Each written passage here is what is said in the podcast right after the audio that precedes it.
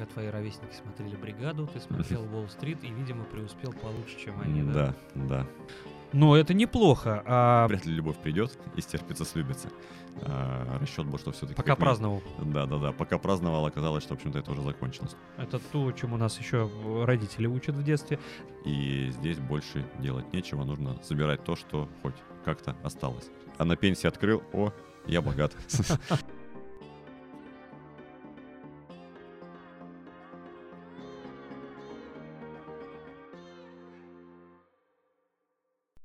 Привет, это книжный подкаст «Инвестория» и Сергей Краснов, его ведущий.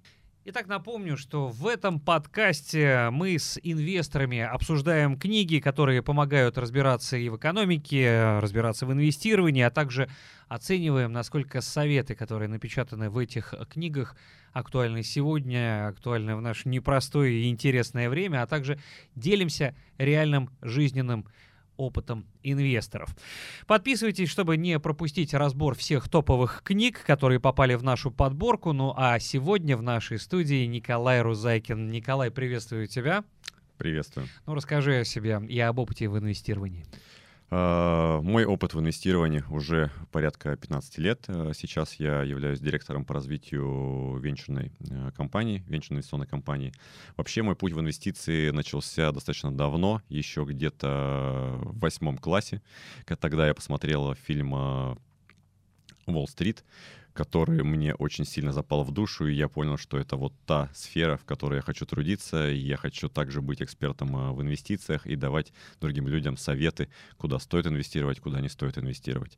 На то, чтобы эта мечта реализовалась, ушло 10 лет, и как раз где-то в 2007-2008 году э, я стал э, инвестиционным советником, э, начал вести портфели клиентов, э, и с тех пор, э, собственно, и до недавнего момента э, этим занимался, и сам вел клиентов, и также руководил командами, которые э, вели портфели крупных клиентов, и отвечал за то, чтобы э, данные клиенты, крупные клиенты получали лучший сервис по приумножению капитала. Пока твои ровесники смотрели «Бригаду», ты смотрел «Уолл-стрит» и, видимо, преуспел получше, чем они, да? Да, да. Ну, это неплохо. А, Мы будем говорить сегодня про вот эту книгу Уильям Бернстайн «Манифест инвестора». Что в ней интересного? Ну, во-первых, это основы инвестирования и планирования портфеля. И главное, что, собственно, автор Уильям Бернстайн пытается донести до читателя, что всегда нужно помнить о том, что с нами вот буквально сейчас и происходит. Обвалы рынка периодически случаются. Ну вот, а, по мнению автора, именно поэтому важно выстраивать э, не только долгосрочную, но и краткосрочную стратегию и делать это таким образом, чтобы ничего, что происходит извне, э, не стало неожиданностью. Вот э, какова твоя стратегия? Э, это должна быть и краткосрочная, и долгосрочная, или нужно как-то балансировать между ними? Как ты вообще действуешь в своей жизни? А, Безусловно, должна быть и краткосрочная, и долгосрочная, и вообще в целом нужно понимать, что различные части портфеля, они служат различным целям. А, Если говорить по классике, в принципе об этом а, автор в книге говорит, в первую очередь нужно соответственно, заботиться о том, чтобы, выйдя на пенсию, вам не приходилось э, сводить концы с концами, а чтобы вы были вполне обеспеченным человеком, и вам хватало а, на все ваши привычные расходы, чтобы вы чувствовали себя а, достаточно комфортно. И э, чтобы это случилось, нужно регулярно инвестировать, нужно это делать э, с умом, осознанно, не пускаясь а, во все тяжкие, не поддаваясь, э, не поддаваясь эмоциям и по возможности сохранять по максимуму холодный рассудок и холодную голову. Ну Вот если вам интересны не только э, личные финансы, но и инвестиции в целом, э, вы можете смело переходить по ссылке, которая находится в описании. Там вы найдете э, книги, целая подборка, которая расскажет вам и о том, и о другом. Но давайте все-таки про манифест инвестора и про его автора Уильяма Бернстайна. Вот он начинает свою книгу с обзора финансовой теории. Потом знакомит с поведенческими ловушками, погружает читателя в них, на них можно, конечно, натолкнуться и практически каждый день, но завершает свою книгу он механикой построения долгосрочного портфеля. Вот по этим пунктам мы сейчас и э, пройдемся, на которые некоторых из них остановимся подробнее и будем с Николаем оценивать, насколько советы автора работают. Итак, манифест инвестора Уильям Бернстайн. Книга этого автора не первая, это не его дебют. И, кстати, до того, как эту книгу написать и издать, он пропагандировал, что любой инвестор при наличии э, надлежащего арсенала средств, которые есть у него, он может достичь э, своих финансовых целей. Но, э, что интересно, впоследствии автор немного пересмотрел свою точку зрения, потому что пришел к выводу, что он ошибался и вывел четыре качества, которые инвестору необходимы. Я, с вашего позволения, их э, процитирую. Первое — это интерес к процессу процесс должен доставлять удовольствие. Понятно, что э, вот на твоем примере, Николай, я уже вижу, что у тебя горят глаза, когда ты об этом говоришь. Во-первых, тебя э, заразил фильм, да, тебя э, вот это вирус идеи у тебя в голове поселился, и, в общем, я так понимаю, что ты не излечился, и более того, ты этому рад. Вот если человек э, пошел на поводу у моды, в конце концов, да, нельзя сказать, что э, инвестирование не стало модой, потому что мы видим, что огромное количество людей буквально бросились в эту стезю, многие как в омут с головой, не разбираясь, потому что там все прыгнули, и я прыгнул, как говорится. Вот если ты испытываешь мучения, если ты делаешь это, знаешь, вот э, процесс инвестирования и обучения ему идет у тебя как э, поедание горькой редьки. Стоит ли продолжать? А, хороший вопрос. Э, в целом, мои наблюдения, что, конечно, в среднем инвесторам не очень интересно в этом разбираться, и они не получают какого-то... То есть большинство инвесторов в этом не заинтересованы и не кайфуют от процесса? А, мое наблюдение э, не, не то чтобы даже инвесторов, людей. То есть, как бы, кого мы относим к категории инвесторов? Те, кто уже определенное количество лет этим занимаются, тогда это одно. А если мы говорим про людей, у которых есть сбережения и которые потенциально могут стать инвесторами, э, ну, хотя если у них есть сбережения, они в том или ином смысле инвесторы, потому что как минимум, наверное... вопрос наводящий. Это российская особенность? А, я думаю, что нет. Это не российская особенность, это в целом особенность человека. То есть человеку в среднем не очень нравится разбираться в каких-то очень сложных вещах э, и постоянно держать себя в тонусе, быть дисциплинированным и эти вещи исполнять. Ну, если они не являются его прямой профессиональной деятельностью. Ну, простой пример, э, если опять же говорить в среднем, какому количеству людей нравится, и они регулярно занимаются тем, что следят э, за своим питанием, за своей фигурой, э, стараются правильно питаться, стараются регулярно заниматься спортом и так далее. То есть вроде как очевидно, что это полезно, что это нужно делать, нужно делать регулярно. Э, насколько это интересно в среднем людям, скорее нет, чем да, если взять как бы в процентном соотношении. Ну, в одном из наших выпусков мы говорили, приводили пример с зубной нитью. Все знают, насколько это полезно, да, но пользуются да, ежедневно да, практически единицы. Да, То же да. самое и здесь. Итак, если инвестирование не приносит тебе а, кайф и не горят глаза, а заниматься все равно стоит, потому что рано или поздно любовь придет, стерпится, слюбится? Нет, скорее э, вряд ли любовь придет и стерпится, слюбится. Скорее э, нужно выбрать для себя формат, который позволит этим занима- уделять этому минимальное количество времени, э, но при этом видеть результат на долгосрочной э, перспективе. А, Уильям Бернстайн, пункт номер два. Владение математикой. То есть в идеале знать теорию вероятности, пишет он, и обладать навыками статистики. Ты обладаешь этими навыками, этими знаниями? Ну, я, в принципе, закончил э, механико-математический факультет, э, поэтому, в принципе... Вопрос снимается по поводу тебя. Насколько это важно и насколько тебе это помогает? А, в целом, а, я бы сказал, что важно понимать какие-то общие подходы, общие понятия, и их, в принципе, может освоить, ну, средний человек точно их может освоить. Но мы говорим именно про математику, а не про арифметику, да, потому что один да. плюс один это очень да, легко. Да, да. но вот э, в моем понимании, что нужно инвестору знать, это как, в принципе, устроена там теория вероятности и статистики, что есть событие какое-то, у него есть определенная вероятность. Просто на это нужно немного времени. Также времени нужно на изучение истории, потому что Бернстайн говорит, что знание истории очень важно, от краха компании Южных морей до Великой депрессии тоже нужно знать. Вот э, сколько ты потратил времени на изучение? Ну, я, наверное, не изучал э, историю как отдельную дисциплину, имеется в виду финансовых кризисов, просто поскольку это моя профессиональная деятельность, я постоянно э, что-то об этом читаю, узнаю, и мне на самом деле как бы нравится э, истории каких-то кризисов, крахов, провалов, э, потому что они ну, многому учат, и, собственно, э, скажем так, это способ учиться на чужих ошибках, а не на своих. Хотя без своих, наверное, тоже не обойтись, э, как в любом деле, но знание истории позволяет э, уменьшить количество своих ошибок. То есть нужна некая база, некий фундамент, на котором уже можно э, пытаться выстроить что-то свое. Четвертый пункт — это внутренняя дисциплина, ну или другими словами выдержка. То есть при первом каком-то кризисе, при первом потопе не запаниковать и не, не распродать все и больше к этому не возвращаться. Вот насколько это важно? А, это очень важно, потому что, возможно, это даже самое важное из всех пунктов, потому что не имея дисциплины, э, результат будет абсолютно случайным. Во-первых, нужна дисциплина э, для того, чтобы, в принципе, создавать капитал для того, чтобы часть средств, которые человек зарабатывает, э, откладывать и инвестировать, а не просто держать на карте, не тратить на какие-то зачастую, может быть, не сильно нужные, но привлекательные вещи. И для этого нужна дисциплина. Для этого нужно постоянно себя немножко э, сдерживать. А дальше, соответственно, нужна дисциплина для того, чтобы регулярно заниматься отслеживанием своего портфеля, э, его ребалансировать и иметь дисциплину, не поддаваться каким-то эмоциям, э, когда рынок находится в эйфории или в панике.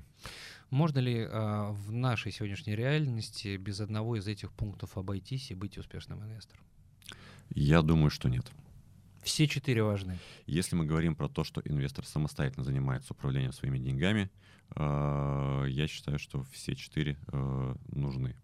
Итак, первые три главы э, книги Уильяма Бернстайна «Манифест инвестора» посвящены основам теории инвестирования и планирования портфеля, а также частично финансовой истории. Но а, на случай, если инвестор а, пока находится в процессе приобретения необходимых знаний, необходимых качеств, то можно воспользоваться аналитикой рынка и торговыми идеями профессионалов, которые ими обладают. Например, через готовые решения. И вот в приложении есть специальный раздел с необходимой информацией. Сейчас хочется поговорить о человеческой природе, ибо ей э, автор уделяет достаточное количество внимания в книге. На мой взгляд, это очень важный и интересный раздел. Потому что он говорит, что человеческая природа — это такая своеобразная чашка Петри, в котором создана необходимая среда питательная для всевозможных видов психопатологии. Вот это, наверное, сейчас наших подписчиков э, очень удивит, потому что две самые опасные из этих патологий, по э, мнению Бернстейна, это самонадеянность и внимание к недавнему прошлому. Я подчеркиваю к недавнему, потому что необходимые знания истории мы с тобой mm-hmm. только что обсудили. Вот э, есть ли э, какие-то такие, я не знаю, может быть, э, психопатологии, которые ты замечал и за собой, и тебе удалось их преодолеть? Или искоренить? Или смириться и жить с ними, учитывая как бы их влияние на тебя и на твое решение. Наверное, опять же, их много, но все их так или иначе можно объединить в эти две. То есть действительно главным врагом инвестора являются его эмоции и эмоциональность. А, когда все растет, инвестору кажется, что он оседлал удачу, и это будет длиться, ну, если не бесконечно долго, то точно сегодня, завтра и послезавтра. И потом обычно случается какой-то неожиданный момент, что это кончилось вчера. А, расчет был, что все-таки... Пока праздновал. Да-да-да, пока праздновал, оказалось, что, в общем-то, это уже закончилось. То же самое, когда находится в депрессивном состоянии, то инвестору кажется, что, в общем-то, это навсегда, и здесь больше делать нечего, нужно забирать то, что хоть как-то осталось. А, с другой стороны, часто я сталкивался с тем, что а, начинающий инвестор, когда только делает свои первые шаги, и они оказываются удачными, что с одной стороны хорошо, но с другой стороны позволяет начинающему инвестору э, чересчур поверить в свои знания и умения. Он считает, что, в общем-то, он сам оседлал все основные необходимые моменты, которые требуются для успешного инвестирования, и дальше, в общем-то, уже считает, что я все знаю, я все умею, и все будет хорошо. Но Судьба злодеев таких только и ждет, я по себе Да, знаю. Как только да. начинаешь это даже не произносить вслух, а думать, уже меч над твоей головой занесен. Да, да. да, Ну так. вот, э, кстати, по поводу прошлого, в том числе и недавнего прошлого, ни один брокер, ни один аналитик, ни один самый успешный инвестор э, никогда не сможет гарантировать, что тот или иной инструмент э, начнет расти вот в тот самый момент, когда вы это спрогнозировали. Ну, э, как и то, что это будет еще происходить и стабильно, помимо всего прочего. И брокеры, кстати, всегда об этом предупреждают. Николай, вернемся к автору. Это вообще интересный дядька. Потому что я пришел к выводу, что он не только э, финансовый теоретик, да, но и сейчас опять еще одно удивление для наших подписчиков невролог. Да. Вот он э, в книге пишет про поведенческие ловушки в том числе. Я даже себе выписал. А, Мы сами себе злейший враг при принятии инвестиционных решений. А чтобы достичь успеха в инвестициях, нужно сочетать бережливость, терпимость к риску и эмоциональный самоконтроль. С одной стороны, я подумал, что э, книга написана не сегодня. Время ускорилось намного. А, Скорость принятия решения должна быть просто запредельная. А как современному инвестору, который читает манифест инвестора, который написан много лет назад, все это применять сейчас, в наш век безумных скоростей? Э, На мой взгляд, с одной стороны, так, все как э, вы сказали. Э, В то же время психология — это та область э, знаний и, в принципе, та область, которая меняется очень медленно. Те инстинкты, э, те э, какие-то базовые механики, которые заложены, заложены в нашу психологию, э, в наше поведение, они закладывались миллионами лет. И, соответственно, сказать о том, что за последние 10 лет что-то все очень сильно поменялось, наверное, будет э, не совсем корректным. Ну, не поменялось, но ускорилось. Ускорилось, но все равно, по сравнению с миллионами лет, когда это закладывалось, это, в общем-то, достаточно короткий промежуток времени. Поэтому, в общем-то, что сегодня, что 10, что 20 лет назад, э, основные вещи, которые вот присущи человеческой психологии, которые мешают инвестированию, они остались плюс-минус одними и теми же. И на самом деле, знаете, тоже вот, как всегда, на рынках бывают и э, циклы, циклы роста, циклы падения. А, Всегда на рынке появляются какие-то новые инструменты или новые а, знания, назовем, которые кажутся большинству, что это прорыв, это революция, и вот это позволит зарабатывать долго, упорно, возможно, даже всегда. Но, как показывает время, это очередной лишь цикл, э, который имеет развитие, хайп и последующий обвал. Поэтому, если расширить немножко горизонт, то на самом деле все движется циклично. Если смотреть чуть уже, то некоторые вещи могут казаться, что они не такие, как были там 10 лет назад. Да, фоном звучит песня The Circle of Life из одного известного э, фильма, вернее, мультипликационного фильма. Ну, э, самая легкая часть на пути инвестора, по крайней мере, как пишет Уильям Бернстайн, э, это реализация стратегии уже. Вот мы к этому переходим. Э, с одной стороны, все относительно. Это, конечно, легче, чем э, погружение в теорию инвестиций, чем в, в историю саму. И также развитие способности управлять своими эмоциями. Здесь все проще. Здесь э, три основных принципа, которые я, с твоего позволения, озвучу. Не жадничать сверх меры. Это то, чему нас еще э, родители учат в детстве. Заботиться о максимальной диверсификации и всегда быть осторожным. Вот э, сразу вопрос по поводу третьего, последнего пункта, всегда быть осторожным. Здесь же, э, может быть, э, это может привести к повышенной тревожности у инвестора. Нет таких опасений? А, Я э, воспринимаю, в принципе, автор про это и говорит, а, просто нужно проявлять должную осторожность, должную бдительность, когда вы пробуете что-то новое, когда вы видите какие-то сигналы, которые, ну, на которые нужно обращать Ну и внимание. к и супервыгодным задумываться. предло- предложением тоже нужно с определенной долей Конечно, осторожности а, и относиться. относиться. Согласен. А, а может быть у тебя больше каких-то вот этих принципов, кроме вот этих трех? Или это тоже та самая база, которую ты Это уже тоже та, та- та самая база, которую дальше можно уже как бы развивать и Означает ли это, э, что ты смотреть. про прочел манифест инвестора и, ст- и, все? И, и больше... Нет, э, имеется в виду, что... А, а значит ли для инвестора, что можно прочесть манифест инвестора и больше ничего не читать? Да, например. А, Я соглашусь, что это та книжка, с которой которой нужно начинать. И на самом деле у меня дома есть библиотека финансовая библиотека, которая состоит из различных книжек. И вот «Манифест инвестор», наверное, одна самая популярная книга, которую дарю своим друзьям. Потому что часто друзьям я дарю на день рождения книгу какую-то из библиотеки, поэтому часто, когда я покупаю книги, я люблю читать в бумажном виде, и покупаю их в бумажном виде, я заказываю сразу две или три. А, вот смотри, Уильям Бернстайн еще пишет о том, что только долгосрочная прибыль имеет значение. И, в общем, советует в связи с этим заботиться о диверсификации, ну, то есть выбирать э, активы с отрицательной корреляцией друг к другу.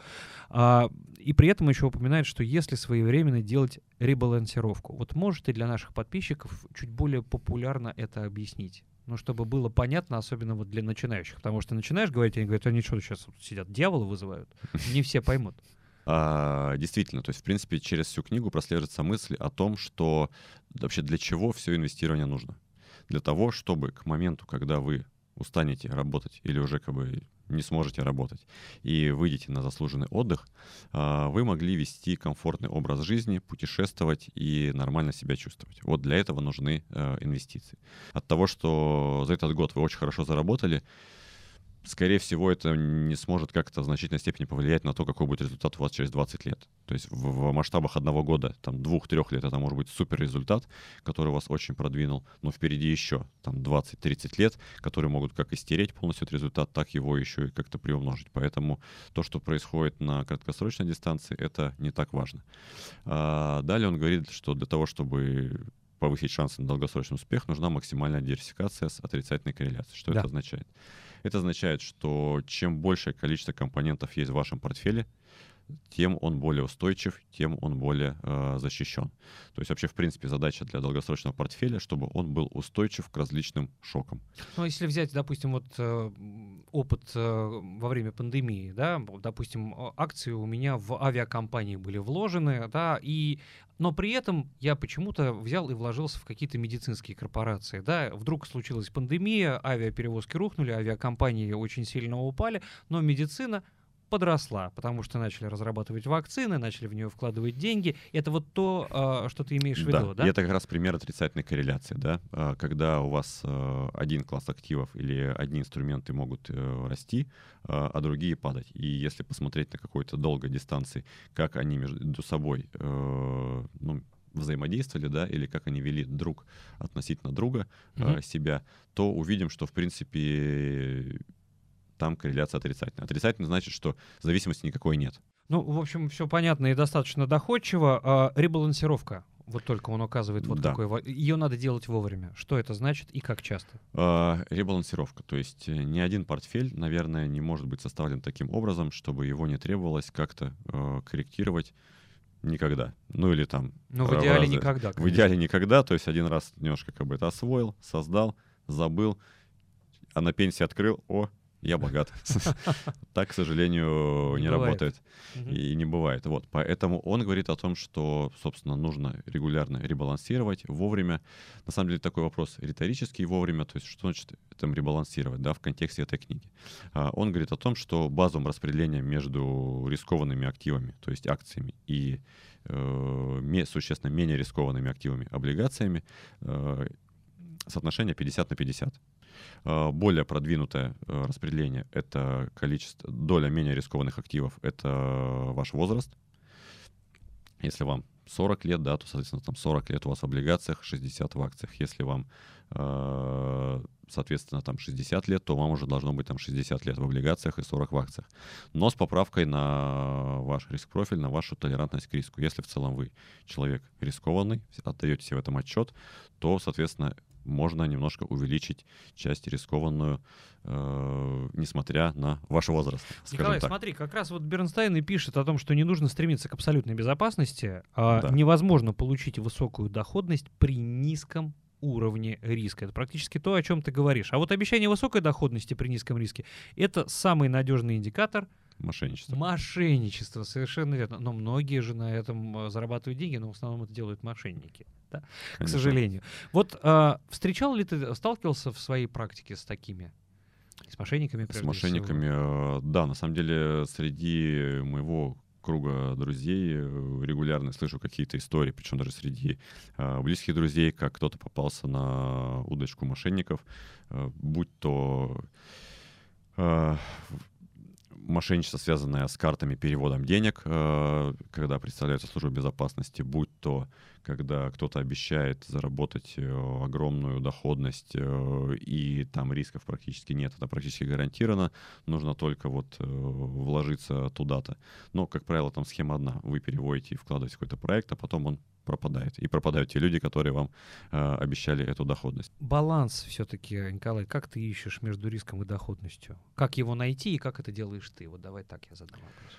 Э, я, опять же, соглашусь с автором, и я, собственно, сам э, поступаю таким же образом. Когда на рынках все хорошо, э, это признак того, что нужно держать пропорцию э, рискованных активов и нерискованных примерно в одинаковом э, соотношении. И чем, чем дальше все хорошо, тем больше, соответственно, увеличивать до, долю э, менее рискованных активов.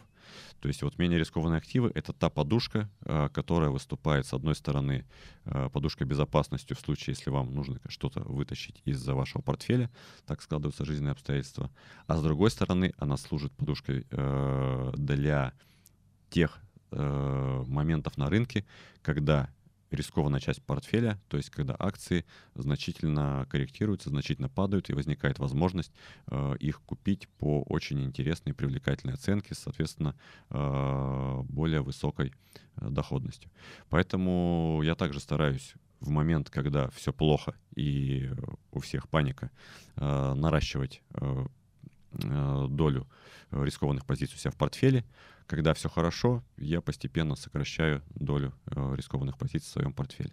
Спасибо тебе за то, что поделился своей стратегией. А, вот сейчас хочется подвести такие значит, предварительные итоги. А, я специально выделил такие ключевые и одновременно рабочие моменты вот манифеста инвестора.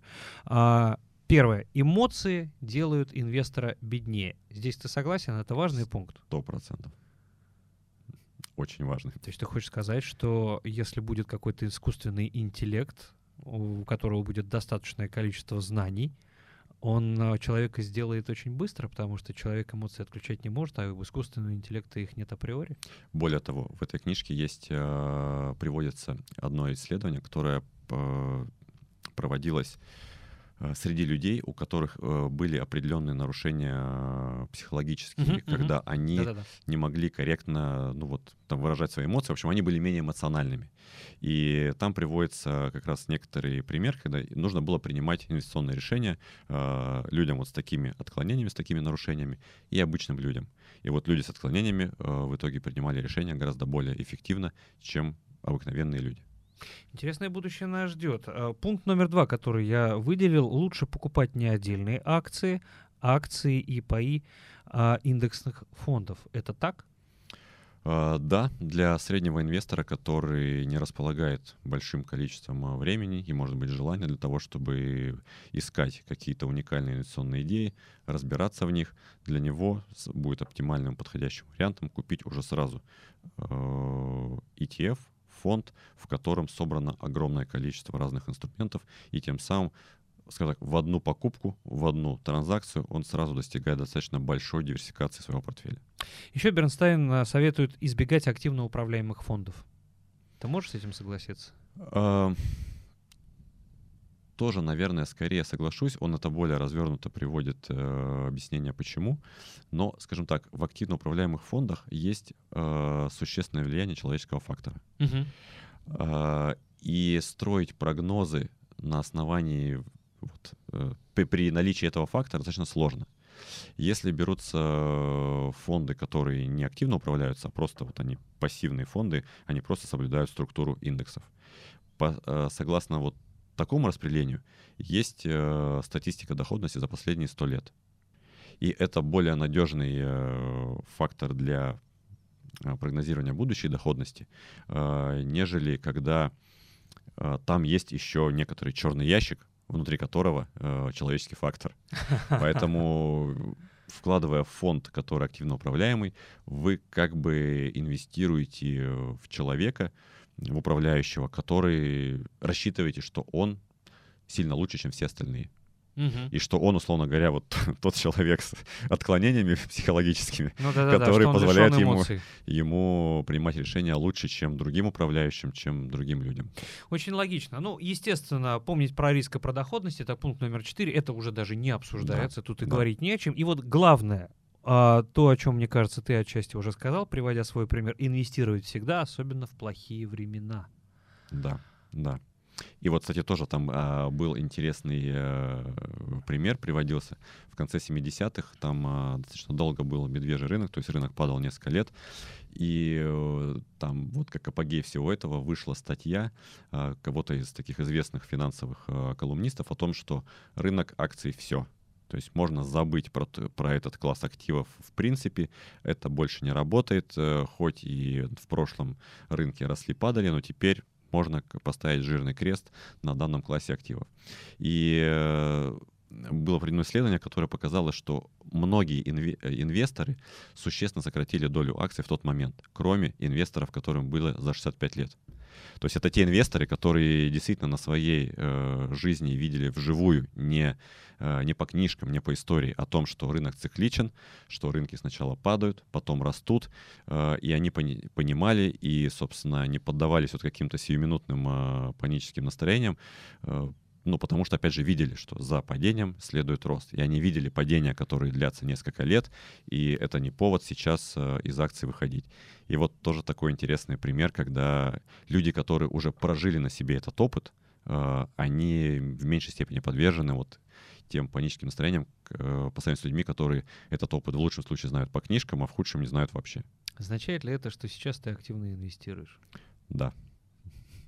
Я не буду тебя спрашивать, потому что советов мы не даем, да, и а. секретов тем более не раскрываем, но самое главное я угадал. Вот совет из книги Уильяма Бернстейна «Манифест инвестора», он работает в твоей жизни, сейчас не самые простые времена, говоря мягко, да. и ты активно инвестируешь, как он и пишет, инвестирует всегда, особенно в плохие времена, да. и это ты делаешь сейчас. Я могу сказать, что, ну вот там за свои 15 лет э, личных инвестиций э, пандемийный год был э, возможно, лучший э, по результатам для меня.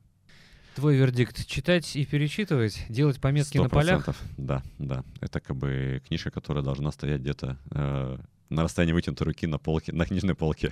Ну, или на прикроватной тумбочке. Или на прикроватной тумбочке. Особенно Уиль... сейчас, особенно в этом году. Уильям Бернстайн, «Манифест инвестора».